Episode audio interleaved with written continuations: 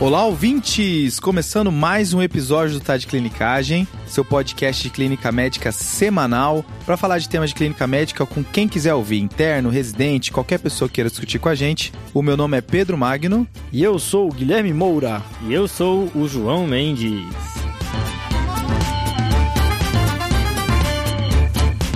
E dessa vez a gente trouxe de volta um convidado muito ilustre, né? O retorno de José Carlos. O melhor médico do Brasil. Não só cardiologista, mas clínico do Brasil é o melhor. E vamos lá, o José Carlos, ele é- foi um R igual ao nosso, que hoje é cardiologista e já participou de um episódio aqui com a gente, né? Viciado em salvar vidas. Exatamente.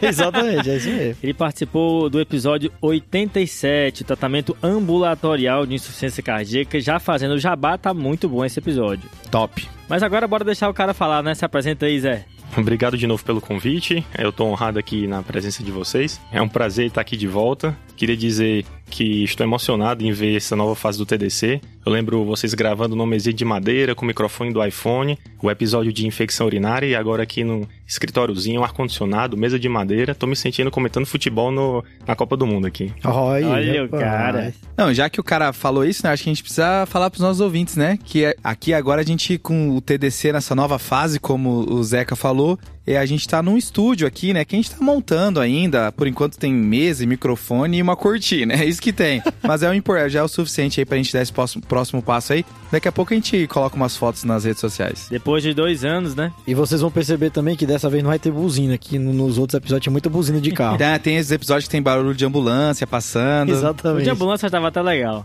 Mas dessa vez a gente veio aqui pra falar de infarto sem supra, certo? Beleza. Boa. Porque a gente já falou de dor torácica no episódio 39, já falamos de troponina no episódio 54, mas a gente ainda não falou de tratamento de infarto. E são mais de 100 episódios, tá? Mais que na hora, né? É, infarto, né? A doença que mais mata no mundo. Não poderia faltar no Tá de Clinicagem. Apesar de ser o primeiro tratamento, com certeza não vai ser o último episódio de tratamento de infarto aqui. João, só estudando pra esse episódio, eu consegui ver vários temas diferentes que dá pra fazer uns 15 episódios só de infarto só. Podcast só de infarto. Infarto sem supra, infarto com supra, prescrição pra casa, tratamento a longo prazo.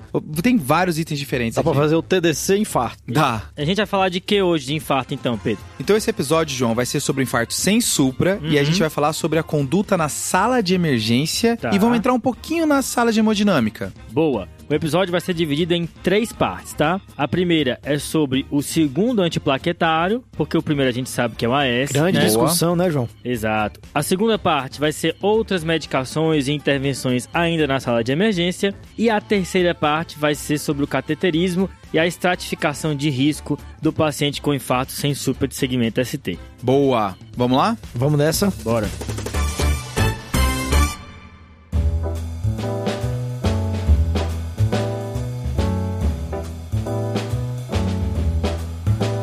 Então pra começar, eu acho que vale a pena eu começar com um casinho, né? Manda aí, Pedrão. Chega na sala de emergência, seu paciente Severino, tá? Uhum. Ele tem uns 57 anos de idade, hipertenso, diabético e tabagista ativo, e fala que começou com uma dor torácica que irradia para os dois membros, em aperto, e começou mais ou menos umas 2 horas e 30 e não passou até agora, tá aumentando. Uhum. Beleza? De sintoma associado, ele fala que tá com muita sudorese e que nunca teve isso antes. Beleza. E aí ele tá com os sinais vitais estáveis, tá? Tá com uma pressão arterial de 140 por 70, frequência cardíaca de 85, nenhuma alteração respiratória e o exame físico dele tá normal, nada chama atenção, Uhum. beleza? Beleza. No eletro que foi realizado logo no começo, tinha umas inversões de onda T na parede anterior, que você ficou um pouco na dúvida se era a dele, se não era, e já tem uma troponina de cara pra quando você chegou, tá? Quanto? A troponina inicial era de 800 e ela já foi pra 2000. Eita. É, eu não vou nem perguntar o valor de corte. É, acho que não precisa, né? É porque 800 é muito pra qualquer coisa, né? Eu acho que, de qualquer forma, a gente consegue fechar que esse paciente ele tem um infarto sem supra, né? Já dá pra dizer sim, né, Pedro? Até resgatando o conceito que a gente marca lá no episódio de troponina, a quarta definição universal de infarto, o paciente tem que ter uma troponina acima do percentil 99 e essa troponina precisa curvar. Nosso paciente tem essas duas coisas, né? Troponina alta e curvou. É só lembrando, João, que essa curva ela tem que ser geralmente 20%, né? Tanto para cima quanto para baixo. Tem algumas marcas de troponina que tem uma especificação do que é curvar, mas como regra geral 20% tá dentro, né? Exato, né? tanto faz a troponina subir como descer. Se você tivesse dito que era 2.000 e depois 800, teria curvado da mesma maneira. E acho que é importante ressaltar que isso num paciente com sintomas sugestivos de isquemia miocárdica. Exato. Exatamente. Esse critério da troponina mostra pra gente que ele tem uma injúria miocárdica aguda. Pra dizer que é infarto, além da injúria miocárdica aguda, a gente precisa de sinais de que ele está tendo um quadro isquêmico, que aí pode ser uma dor sugestiva, pode ser alterações no eletro, algum exame de imagem que mostra alteração regional de parede, coisas nesse sentido. Beleza, então só recapitulando, João, pro paciente, pra gente dizer que o paciente tá infartando, tem que ter troponina acima do percentil 99, tem que curvar para cima ou para baixo 20% para dizer que é agudo e alguma evidência de isquemia, não é isso? Isso aí, fechou. Beleza. E ainda tem a questão dos fatores de risco dele, né? Ele é um paciente com uma alta probabilidade baseado no que ele já era. E eu queria marcar o fato dele estar suando, bicho. Quando eu vejo um paciente suando no pronto-socorro, me incomoda, cara. Porque geralmente tem algo ruim por trás. Isso aí, Pedrão. O paciente geralmente com infarto chega diaforético, né? Suando e bem ansioso. Esse é o cara que você vê na fila de espera do, do PS e já chama ele primeiro, porque coisa boa não vai ser. Exatamente. E aí, uma última coisa antes da gente ir pra conduta é falar um pouquinho desse eletro, né? Porque quando você tem um paciente com dor e você olha o eletro, de cara você precisa já pensar se ele tá suprando ou não, certo? Porque isso vai te levar a uma conduta imediata, né? Eu lembro que a primeira vez que eu vi infarto na minha vida, eu achava que era infarto com supra e infarto com infra. Mas não, né? É infarto com supra e, E o infarto resto, né? sem supra, exato. E isso é até uma coisa que eu acho que a gente vai pontuar ao longo do episódio, que é um grupo super heterogêneo. Esse grupo que não tem supra,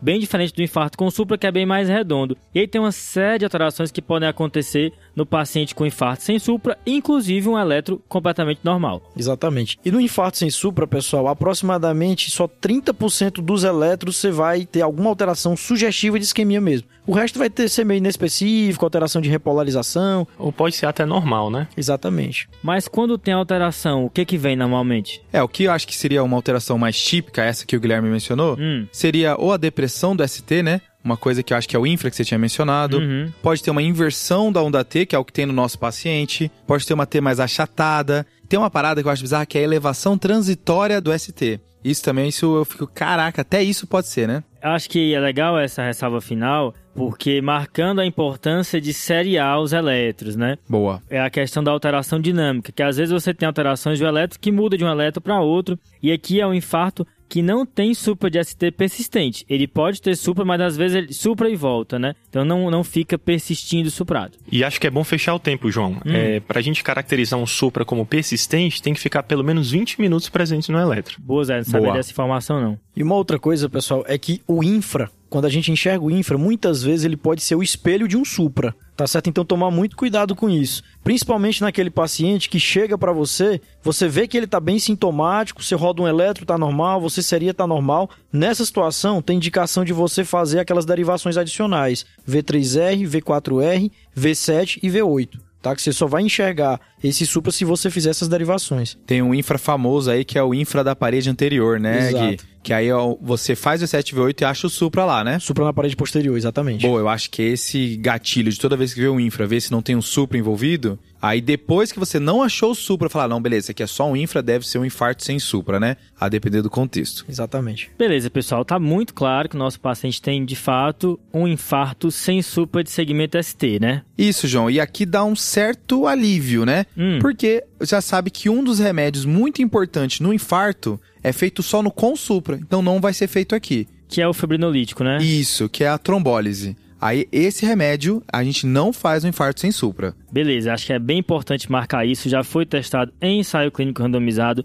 não teve benefício e uma tendência de malefício. Então, fibrinolítico, trombólise, não entra no infarto sem supra, beleza, pessoal? Por isso aquela divisão que você fez lá no começo, né, João? Que aqui é o in- com supra e o resto, É né? um divisor de condutas aqui, né? Boa. Agora, tem remédios que são estrelas, né? Que são super importantes aqui no infarto sem supra, que são os antiplaquetários. E tem toda uma ciência de qual que vai entrar, quando que vai entrar. Como é que é isso aí, hein, Pedro? Boa, acho que vamos começar então a prescrição do nosso paciente, né? Uhum. O primeiro item vai ser o AS, que é o remédio que co- qualquer pessoa que você fala na rua sobre infarto, ela vai falar sobre AS de volta, né? Pode ser o motorista do Uber, pode ser qualquer pessoa, ele vai falar assim: não, beleza, e o seu AS já tomou já? Você é de cara. E aí, eu acho que esse não tem dúvidas, esse passa guideline, muda guideline e ele sempre fica na sua posição do primeiro antiagregante na sala de Tá emergência. consagrado, né? Está no panteão das drogas junto com a metformina e a dipirona. Exatamente. Apesar de que estão querendo tirar ele do pós-infarto, né? Do infarto mais prolongado, depois de uns meses, mas isso aí é papo pra um outro episódio. É, a inveja é foda, né? Isso é tão clássico e quantas vezes a gente pega no, no pronto-socorro um paciente que chega com a dor no peito, doutor, já tomei 3 AS em casa antes de vir, viu? Top. E aí aqui é o seguinte, pessoal, a dose desse AS vai ser de 150 a 300 miligramas, então comprimido de 100 vai dar esses três comprimidos que o Zeca falou. E aqui existe aquela recomendação de mastigar e que evitasse aquele AS envelopado, né, o coated, né? É, qual o sabor que tem que ser? É isso. Acho que é aquele de morango, né? Que é rosinha, comprimido. Eu acho que se for marcar um problema do AS, é que tem pessoas que têm intolerância, então tem alergia, até anafilaxia ao AS, então esse paciente a gente vai ter que tomar cuidado. E pacientes que têm algum sangramento gastrointestinal, por exemplo, né? Esse também não vai dar pra fazer o AS dose de ataque. Então acho que o único cuidado que a gente tem que ter é perguntar sobre alergia e perguntar sobre sangramento. Se tiver, aí o AS não vai entrar, você já prioriza o segundo antiagregante que eu já vou comentar, mas e bola pra frente, né? É, e é importante ressaltar que a gente sabe que existe protocolos seguros de dessensibilização do AS. A gente não deve simplesmente esquecê-lo. A gente tem que, nos primeiros dias da internação, já desensibilizar para garantir o uso do AS a longo prazo. Boa. E só um detalhe, pessoal, essa medicação ela é tão importante, modifica tanto a mortalidade no infarto, que às vezes você recebe um paciente grave, tá entubado, entendeu? Ele não vai ter como engolir de forma espontânea. Vale a pena passar sonda para administrar a medicação, tá? Boa, Gui. Então o AS a gente tá imaculado, a gente sabe que vai entrar. A discussão tá no segundo antiagregante, beleza? Aí tem briga, né? Aí tem briga de foice. E aqui tem dois pontos que a gente vai precisar trazer aqui. O primeiro é qual antiagregante e a segunda discussão é em que momento ele entra. Eita. Rinha de antiplaquetário, né? Exato, tá? Porque aqui é o seguinte, João, tem três antiagregantes possíveis aqui pra entrar como segundo lugar. Hum, Tem o clopidogrel, da massa. tá em todas as upas aí, velho de guerra. Tem o prasogrel e o ticagrelor. Tá. Esse aqui já é um status um pouquinho diferenciado, né? Já envolve um preço diferente. É difícil de ver. Exato. E aqui é o seguinte: o primeiro veio o clopidogrel, desde 2001 do estudo Curie, foi o que estabilizou aí que a gente precisava de uma segunda droga nesse momento agudo da doença. E aí depois, 2007, 2009, vieram as novas evidências mostrando que tanto o prasogrel quanto o ticagrelor eram superiores ao clopidogrel. E Isso fazia com que eles passassem na frente, né? O paciente tinha menos eventos trombóticos com esses dois. O cara meteu o Curi 2001, porque ele sabe que ele tá no podcast aqui com um cardiologista, né? Então tem que Não. meter nome de estudo. Eu já tô mal, João, que eu não tô falando aqui 2A, 2B, e eu sei que eles já estão me olhando feio, entendeu? Eu vim aqui pra bater bola contigo, pô, enquanto eles brilham. Exato. Então, desde então, existe essa ideia de que é uma superioridade tanto do Ticagrelor quanto do Prasogrel. Só que a gente não sabia qual era melhor entre os dois. A gente sa- imaginava que o Ticagrelor era melhor, porque no estudo Prasogrel versus Clopidogrel, mais gente sangrou com Prasogrel. Ah, pô, então os dois são bons e um sangra mais, vamos ficar no Ticagrelor que é melhor. Parece que é tipo assim, então. O Clopidogrel é o Maguila, Tá, o Prasogrel é o Holyfield e beleza. o Ticagrelol é o Mike Tyson. Tá, entendi, entendi. Aí, como o Mike Tyson bateu mais no Baguila do que o Holyfield, eu achava que o Mike Tyson era melhor, mas nunca teve a briga Mike Tyson e Holyfield. até 2019. Tá. Em 2019 houve essa briga no estudo chamado Easy React 5 e viu que o Prasogrel foi superior ao Ticagrelor. Aí quebrou, hein? E o interessante é que o estudo foi desenhado para mostrar a superioridade do Ticagrelol. Aí veio lá o prazo grel e um resultado surpreendente. né? Zebra. Acho que é só importante, Pedrão, prestar atenção que é só um estudo que mostrou essa superioridade do prazo grel.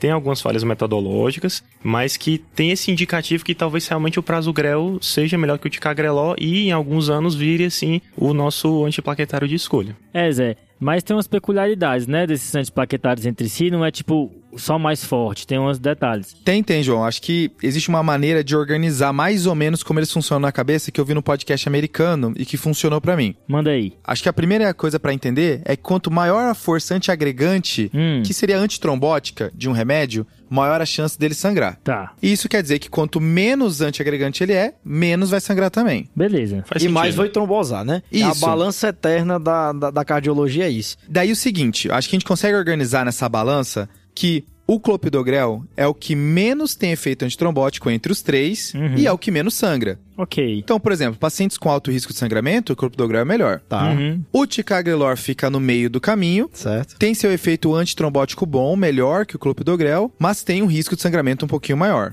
E o que está na última linha vai ser o prasugrel, que tem o melhor efeito antitrombótico e, em alguns estudos, foi o que mais sangrou. Esse estudo Easy React não teve tanto sangramento relacionado ao prasugrel, porque eles fizeram alguns ajustes que eu já vou mencionar, mas tem essa ressalva, acho que dá para uma maneira de organizar para o nosso ouvinte aí. Boa. Beleza. Começando com o clopidogrel, eu acho que vale mencionar que a dose dele de ataque aqui vai ser de 300 a 600 miligramas, naquela ideia que os 600 miligramas é preferencialmente no paciente que vai para angioplastia, para prevenir a trombose intracate. E já a do- o paciente que não vai para angioplastia agora, ele dá para fazer 300 miligramas e tá bom. Tem aquela história também de você não fazer o ataque em quem tem mais de 75 anos, né? João, tem, mas isso é pra quem vai trombolizar, tá, Tá, certo? Que não é o caso do infarto sem supra, que né? no infarto sem supra a gente não tromboliza, então as doses são feitas independente de idade. Então, a regra é infarto sem supra, ataque de clopidogrel para todo mundo. Exatamente. E acho que o importante frisar aqui é o motivo da gente fazer o ataque do clopidogrel. É, o início da ação da medicação é em cerca de 3 a 6 horas. Então, na verdade, a gente faz o ataque para garantir um nível sérico do antitrombótico no momento da angioplastia. Boa. Boa. Massa.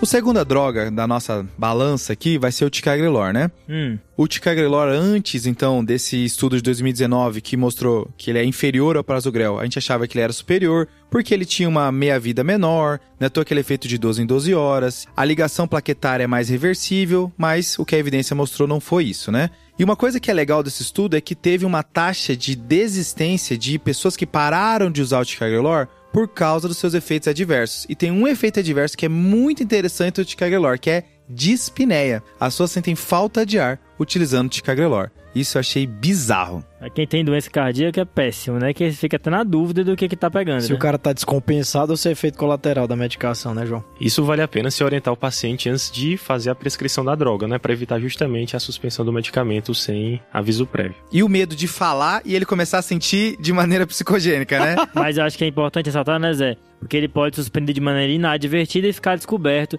sem o segundo antiplaquetário, né? Exatamente. Ô, João, e cara, já que tu falou isso, sabe do que, que eu lembro? É muito importante a gente enfatizar que o paciente tem que usar essas medicações. Uhum. Porque quem é angioplasta, a consequência é trombose distente. A gente já, eu já vi paciente no INCOL, por exemplo, que o cara voltou uma semana depois com uma trombose distente suprado. Porque às vezes até a culpa é nossa, né? De não esclarecer muito bem, ó, meu amigo, isso aqui é muito importante, você não pode deixar de tomar. Venda a sua casa, mas você tem que tomar isso aqui. Agora sim, ó. Clopidogrel eu já prescrevi, 75mg, né? Se for fazer ataque, vai ser 4 a 8 comprimidos. Agora, esses remédios de rica aí, meu amigo, eu não tenho mão, não. Quanto é que é? Quantos miligramas são? Dá pra partir no meio?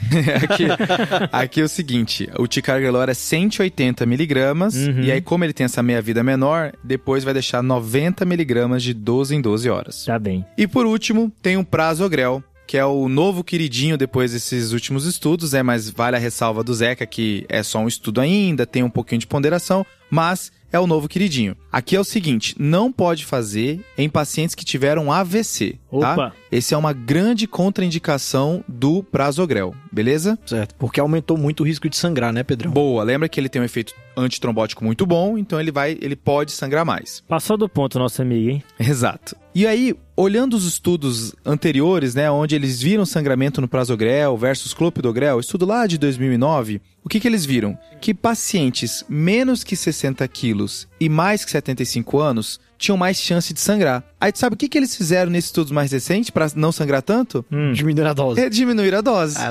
espertos. Então, como é que foi a dose do prasugrel? Ele foi feito 60 miligramas na dose do ataque e 10 miligramas de manutenção. Só que quem tinha essas ressalvas, menos de 60 quilos ou mais de 75 anos de idade, faz metade da dose, faz só 5 de manutenção. O prazo grinho. Só que o prazo grau tem uma particularidade, né, Pedrão? Cara, ele tem uma particularidade que é muito diferente. Ele é pra ser feito no, na sala de hemodinâmica. Ele é pra ser feito depois que você sabe que o paciente tem uma coronária envolvida, vai angioplastar e aí a gente faz ele. Rapaz, essa droga é fresca, hein? É cheia de detalhe, né? Então, João, só pra arredondar, já que tu falou isso, vamos dar uma arredondada aqui. Vai. Então, prasugrel, a dose de ataque dele é 60 miligramas, Ok. tá certo?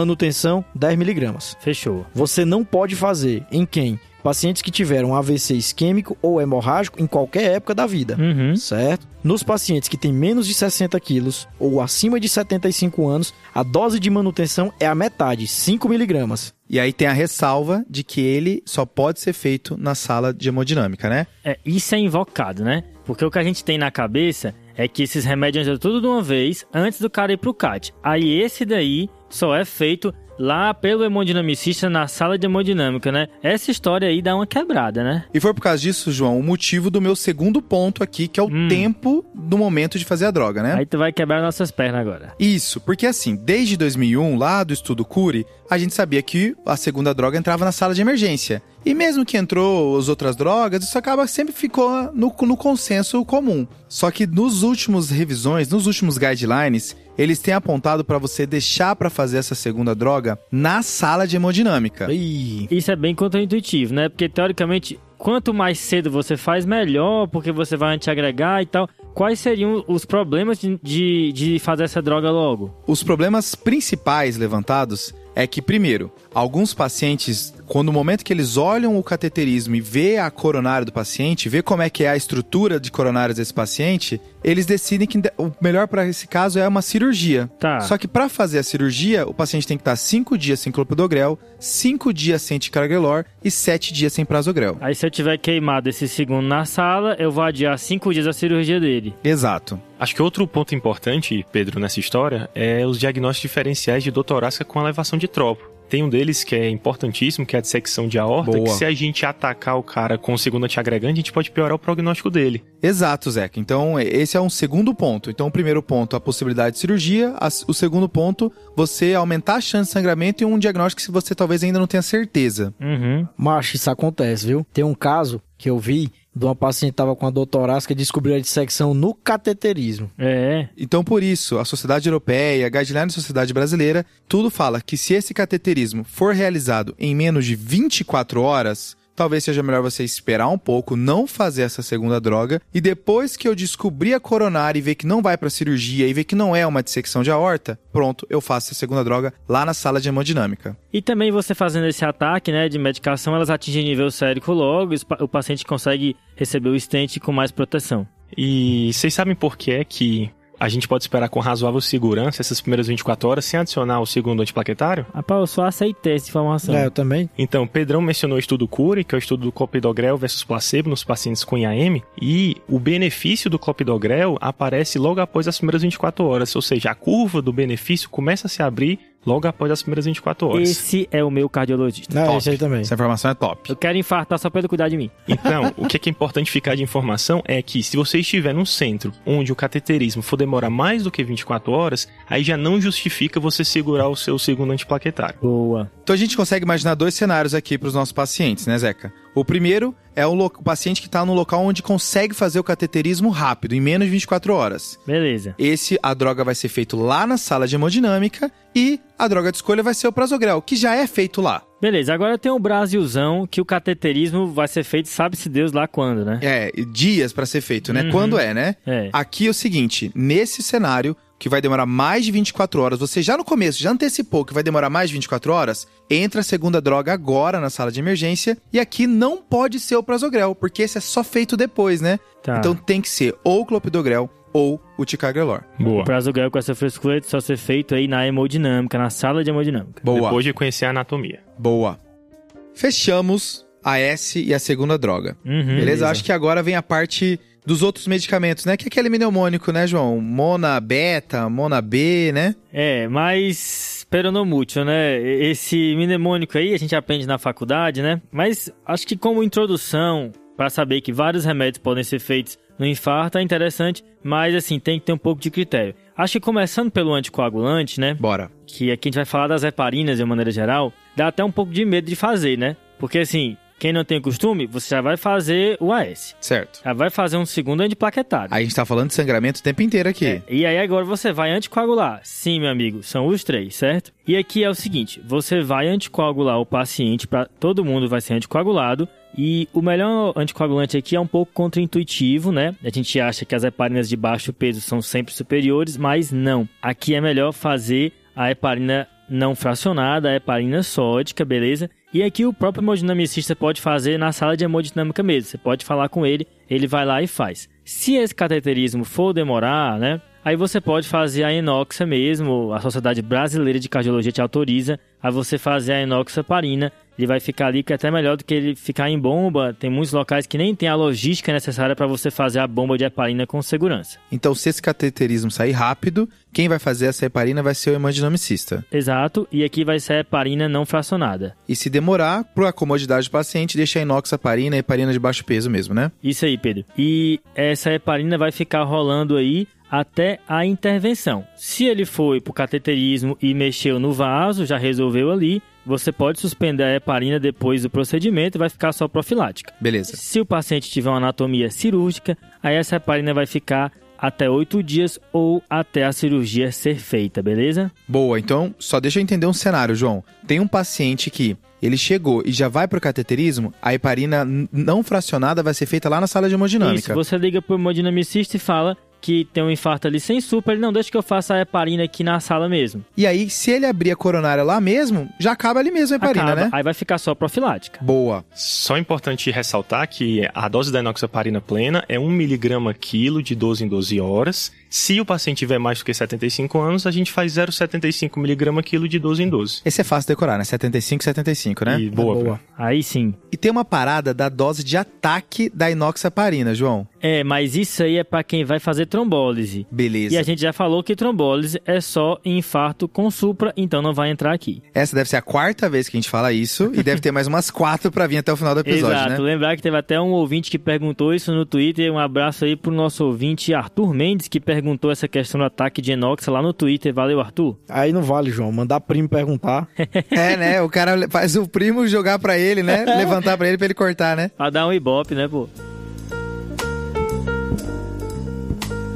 João, e se o paciente não for pro cateterismo, for pro tratamento conservador? Cara, aí ele vai ficar oito dias anticoagulando ou até ele ir de alta. Aí você suspende. Se ele for de alta no quinto dia, Aí suspendeu a alta Brasil. Um abraço. É só lembrando uma coisa, tá? Que não é bom você ficar trocando entre as heparinas. Então, se você começou enoxa e por acaso ele foi pro cateterismo, aí não tem por que trocar pra heparina não fracionada, continua com a enoxa mesmo. boa. E acho que é importante mencionar também que, não raro, algum paciente com FA que já anticoagula vai chegar com infarto pra gente no pronto-socorro. Nesse caso, mantém, né, Zé? Nesse caso, manter o anticoagulante que ele já usa e não há contraindicação para você atacar com os antiagregantes plaquetários. Boa. Boa, vai pra cima. Então, se o cara já anticoagulava em casa, ele chegou, o AS, clopidogrel ou prazogrel, entra tudo igual, né? Isso. Beleza. E aí, o que ele vai ficar depois desse infarto é uma outra ciência, é um capítulo do TDC só pra isso, né? Exatamente, Pedro. Beleza. É o episódio de coronariopatia crônica. Top. Aí tem os nitratos, né?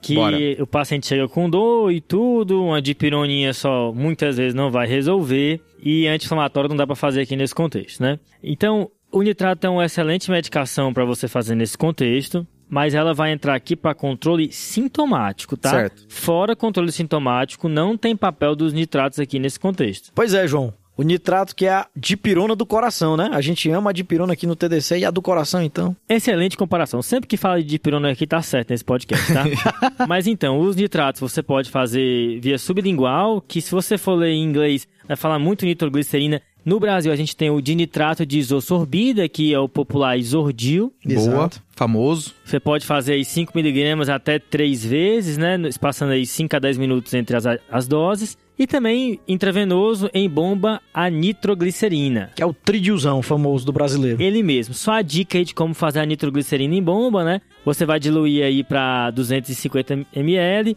e vai começar a 5 a 10 microgramas por minuto. Não é por quilo aqui, tá? O que vai dar aí uns 3 ml da bomba. E você vai aumentando 5 a 10 microgramas a cada 5 a 10 minutos até a resolução da dor ou aparecimento de efeitos colaterais, no caso cefaleia ou hipotensão. Boa. Aqui a ideia é você vai aumentando se o paciente tiver dor até chegar no teto da hipotensão, né? É, exatamente. Boa. E aquele cuidado, né? Paciente veio do motel com infarto. Famoso, né? Famoso.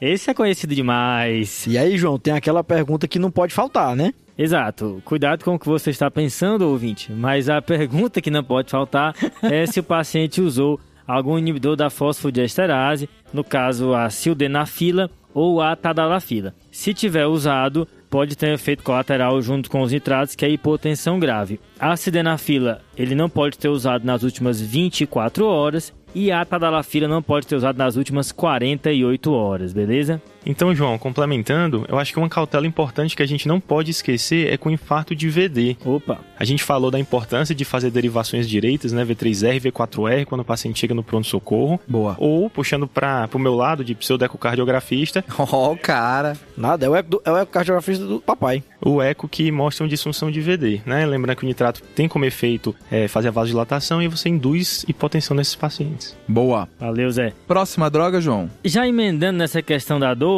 e tem um remédio que tá nesse mnemônico também. Ah, o M. Ele, a morfina, né? Beleza. E aqui eu vim. Eu me senti meio Cid Moreira aqui, né? É o M. Oh, quem és tu?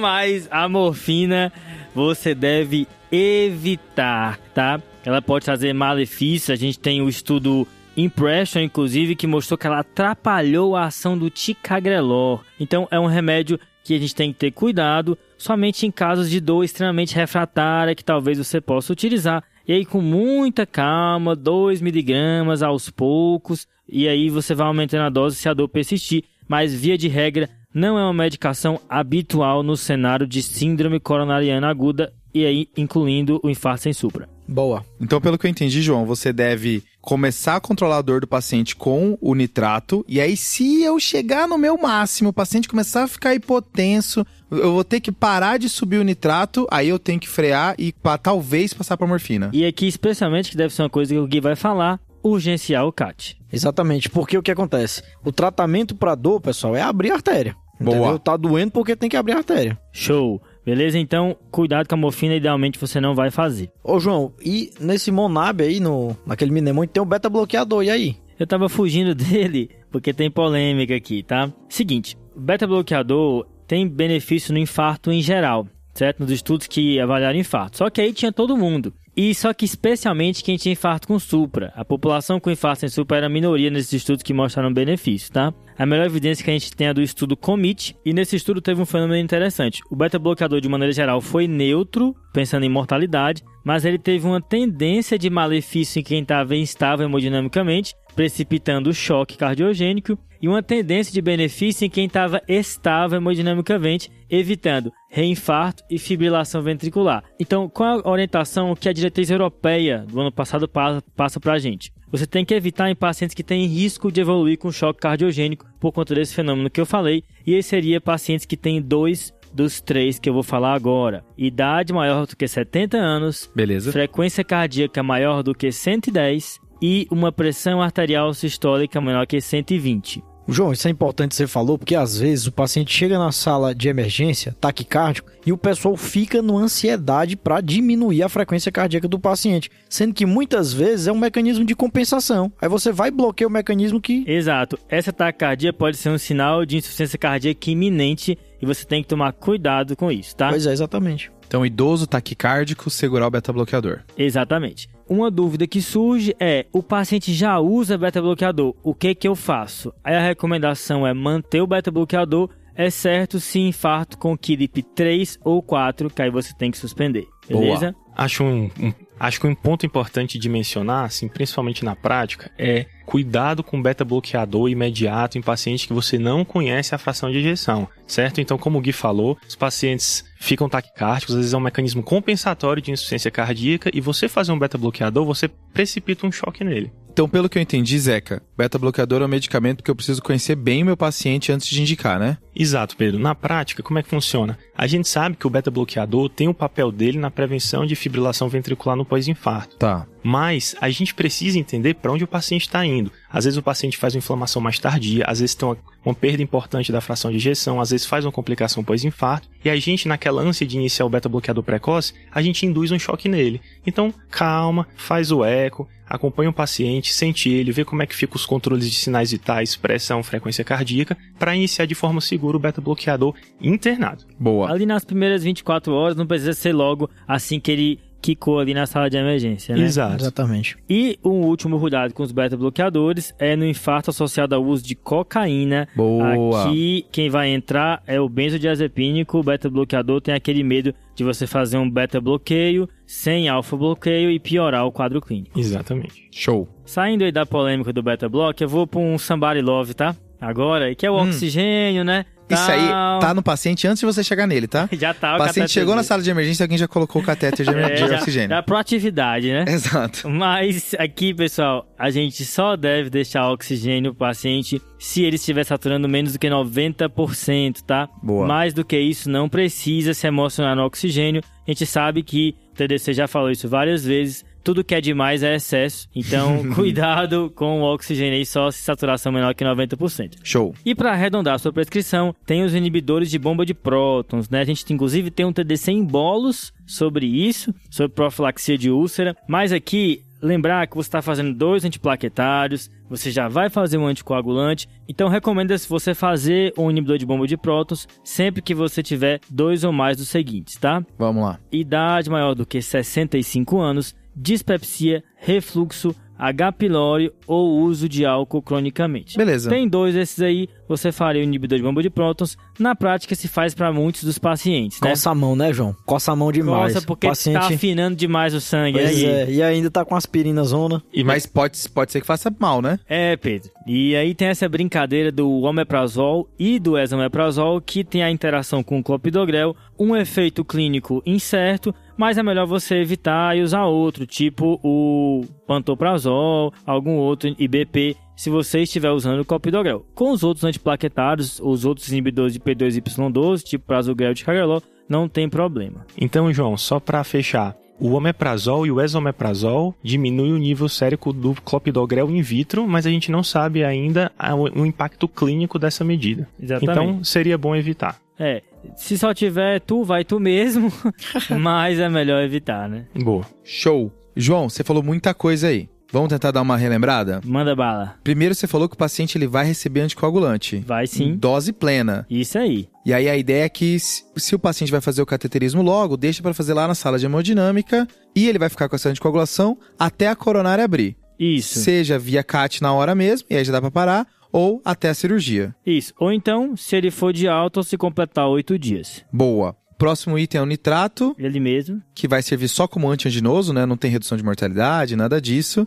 E a ideia é que tem a versão sublingual e tem a versão intravenosa. Uhum. E aí o que vai me limitar é o paciente ficar hipotenso ou pa- e não pode fazer em pacientes que já utilizou inibidor da fosfodiesterase. Exatamente. O próximo medicação que você falou é a morfina, que essa é bom evitar o máximo, né? Tá relacionada talvez a piores desfechos. Uhum. É bom a gente usar só em casos muito refratários. Isso aí. Beta-bloqueador é toda uma polêmica, Uhum. mas a gente consegue resumir que nas primeiras 24 horas, depois que você conhecer bem o seu paciente, ver se ele não vai chocar, né? Não precisa se apressar na administração. Boa. Cuidar com idoso, taquicárdico e hipotenso. Dois desses três já vale a pena ficar bem esperto se esse beta-bloqueador não vai fazer mal. O risco de choque iminente é melhor segurar. Boa. E por último, você falou do oxigênio, só se hipoxemia, saturação menor que 90, e IBP, considerar em pacientes sintomáticos gástricos ou paciente estilista Com e idoso. fatores de risco. E se puder, usar um que seja diferente de esomeprazol ou hemeprazol. Top. Mas, Gui, o que causa ansiedade é abrir a coronária desse paciente. É levar pro CAT, confirmar o diagnóstico, colocar o estente lá. E aí, como é que eu faço isso? É um encanador. Bom, Pedrão, é isso aí, cara. E em algumas situações, no infarto sem supra, a gente tem que levar o paciente imediatamente para o cateterismo. Eu sei que isso é muito bem firmado no infarto com supra de ST, Show. tá? Mas aqui no Sem Supra tem situações em que eu tenho que urgenciar e fazer correndo isso. Exatamente. E a gente dividiu em quatro situações básicas. Bora. A Hum. primeira delas, instabilidade hemodinâmica. Então, o paciente chegou para você em choque cardiogênico, um KILIP 4, tá? Você tem que urgenciar o caixa desse paciente, tem que ir imediatamente para o cateterismo. Beleza. Um KILIP 3, paciente chegou em edema agudo de pulmão, tá? Você também tem que levar esse paciente. Fechou. Instabilidade hemodinâmica. Segundo, instabilidade elétrica. Então, pessoal, aqueles pacientes que infartaram estão evoluindo com arritmias ventriculares, tá? Ou padrões eletrocardiográficos, digam- digamos assim, mais perigosos. O ESC cita o supra de AVR com infradifuso das demais derivações, que geralmente... Esse, é- esse é famoso também, né? Pois é. Tem que ser pelo menos seis derivações Isso. infradas, né? Mais de um milímetro. Isso. E geralmente, no contexto de síndrome coronariana aguda, são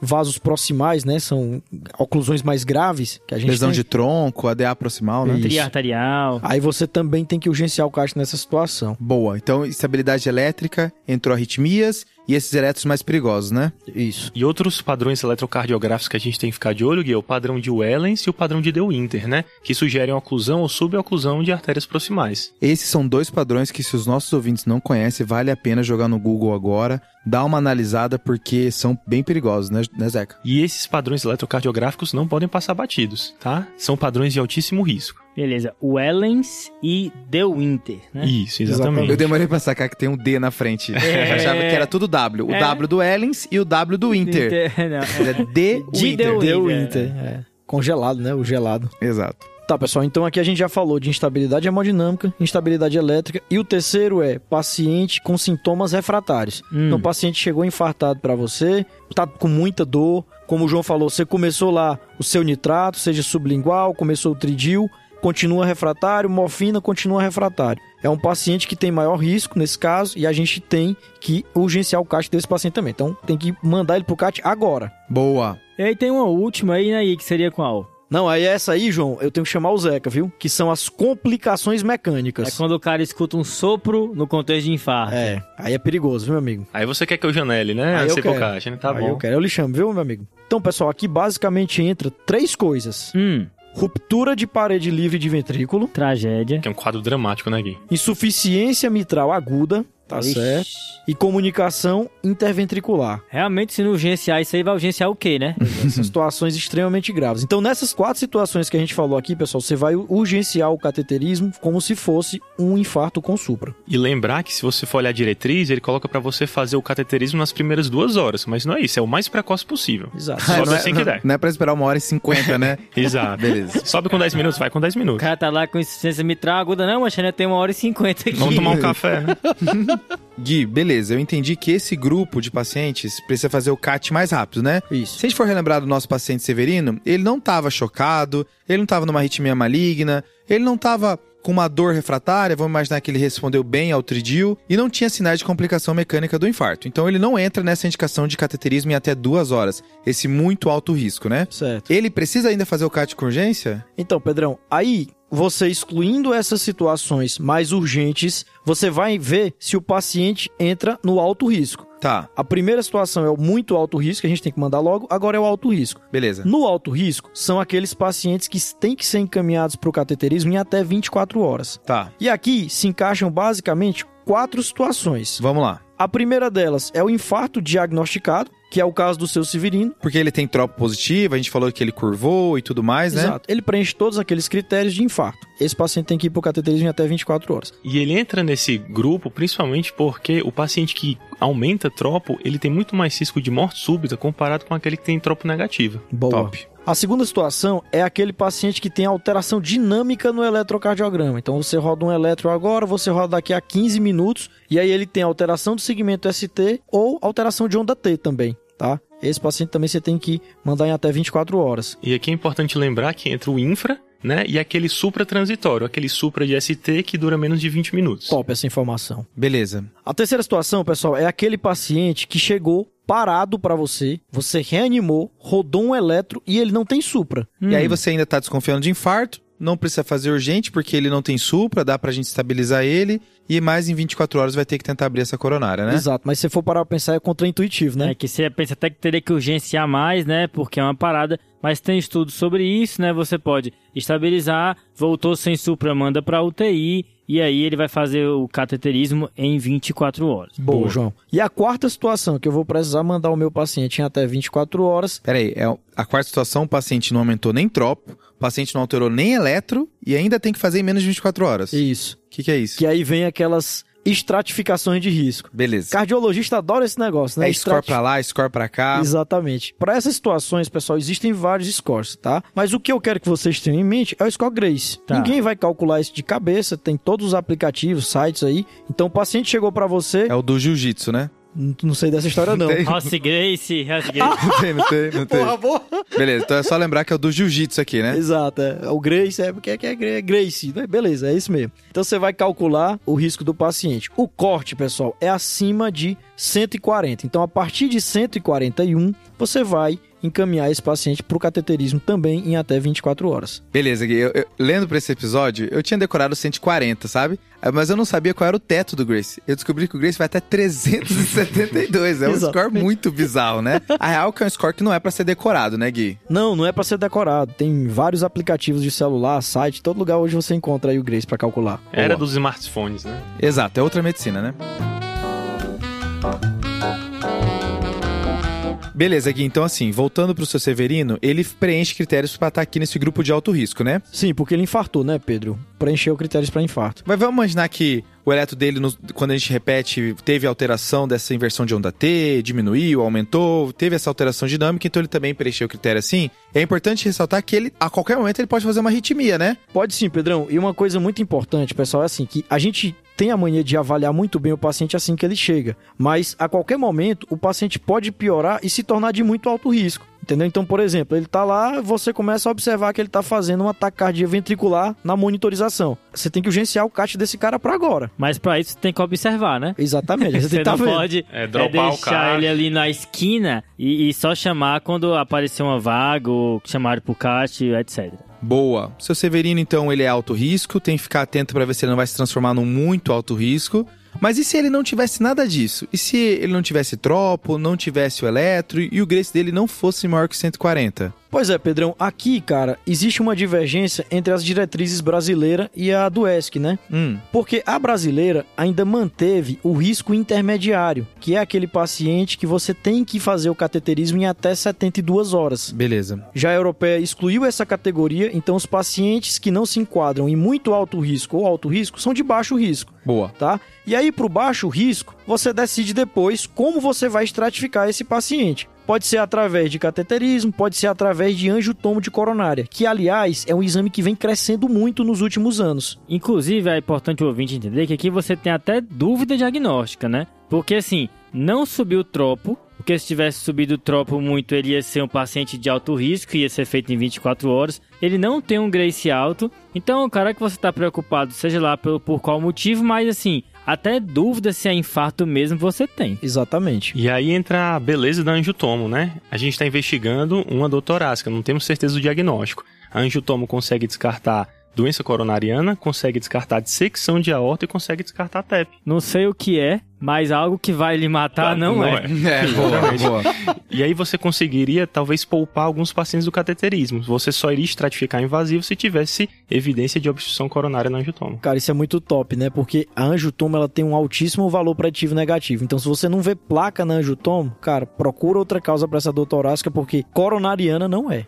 Show. E uma última coisa, pessoal, que eu acho que vale a pena destacar Hum. é que esse paciente que tem infarto sem supra, geralmente é um paciente mais velho. Geralmente ele tem uma coronariopatia mais difusa. Tá. Então, se ele não tem indicação cirúrgica no cateterismo, você trata a artéria culpada, tá? Inicialmente, num primeiro momento, e depois, na mesma internação, você trata as outras lesões residuais. Boa. E isso diminui o risco de reinfarto. Então, às vezes, o paciente fica na enfermaria aguardando esse segundo cateterismo, que é para tratar as lesões residuais aí que sobraram, que não foram abordadas no primeiro momento, né? Exatamente, João. Boa. Show. Fechamos, pessoal? Fechou, hein? Fechou. Tema muito extenso, né? Ainda tem muita coisa para falar de infarto sem supra e com supra também, mas esse tema, sem dúvida, retornará ao podcast. Top. É isso aí. Boa. Vamos para o desafio? Bora!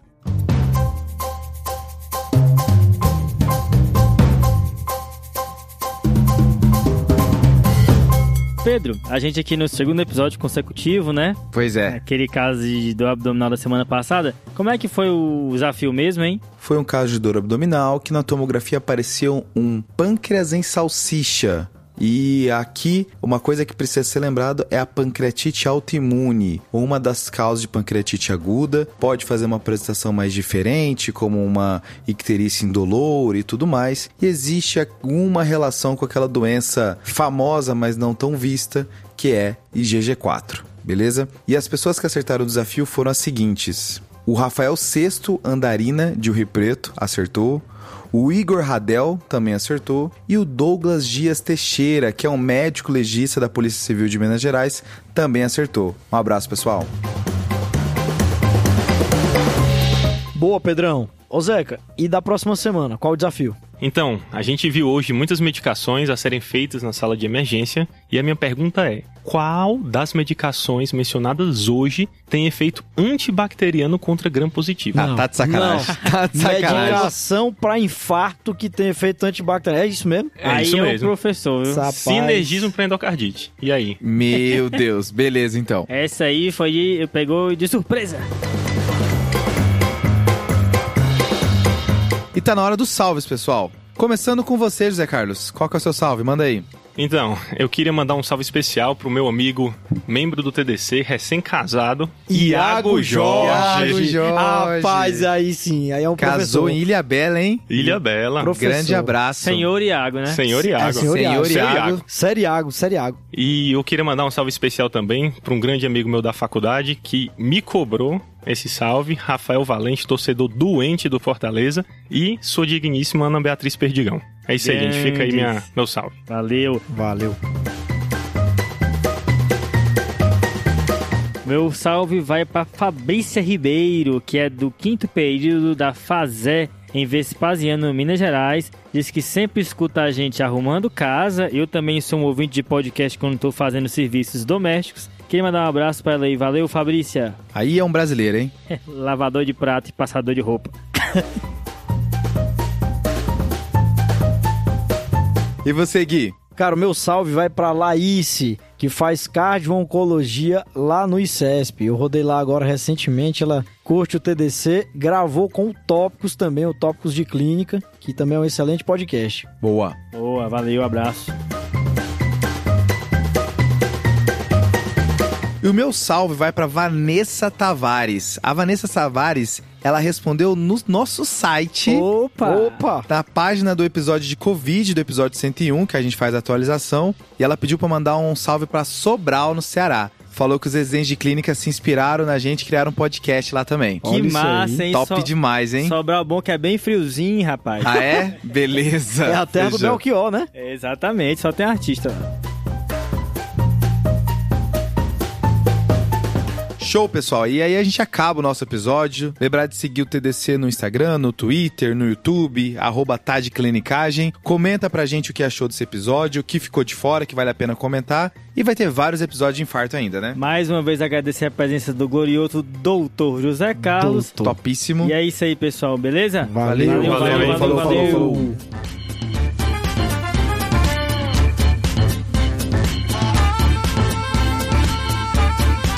Esse podcast tem como objetivo educação médica. Não utilize como recomendação. Para isso, procure seu médico.